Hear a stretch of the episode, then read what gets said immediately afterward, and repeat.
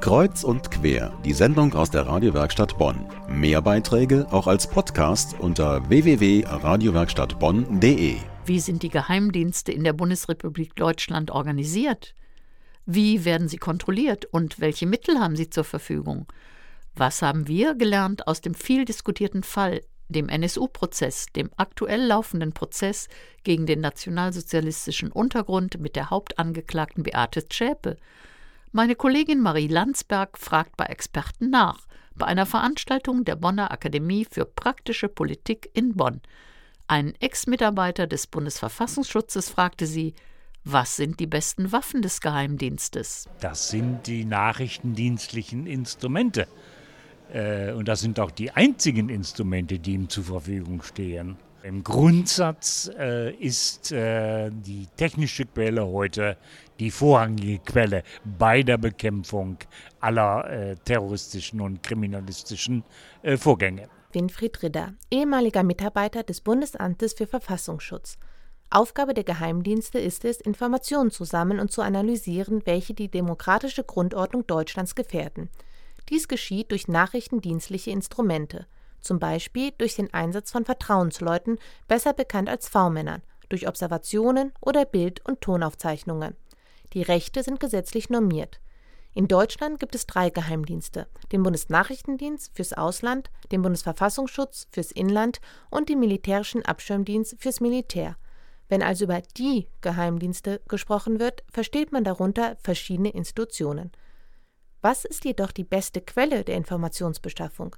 Dazu Ex-Geheimdienstler Winfried Ridder. Im Grundsatz äh, ist die menschliche Quelle, der V-Mann, immer noch die beste Quelle.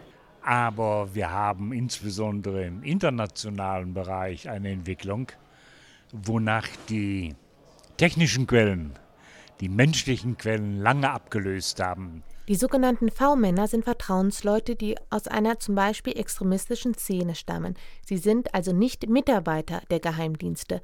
Sie sammeln lediglich Informationen für diesen. Dafür bekommen sie Geld.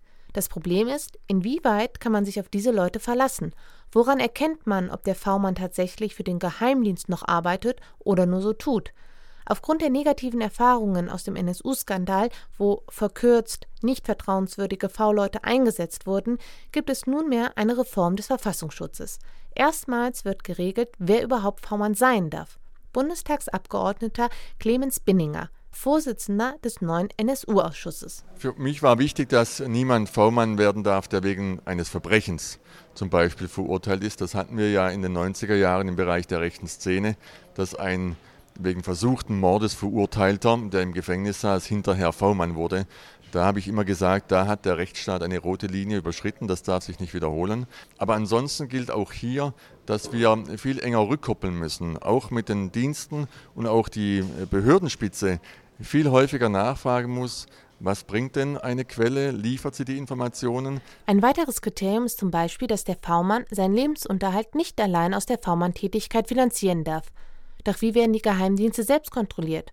Nur wenige wissen, dass dafür das Parlamentarische Kontrollgremium zuständig ist. Wie dieses funktioniert, wo es hakt und was man verbessern sollte, das erklärt Clemens Binninger. Er ist nämlich auch Vizevorsitzender dieses Kontrollgremiums. Wir hatten in der Vergangenheit die Situation, dass wir zwar als parlamentarisches Gremium Instrumente hatten, um die Nachrichtendienste zu kontrollieren, also man durfte die Behörden aufsuchen, man darf Mitarbeiter befragen, man darf sich Akten äh, vorlegen lassen und das müssen die Behörden dann auch machen.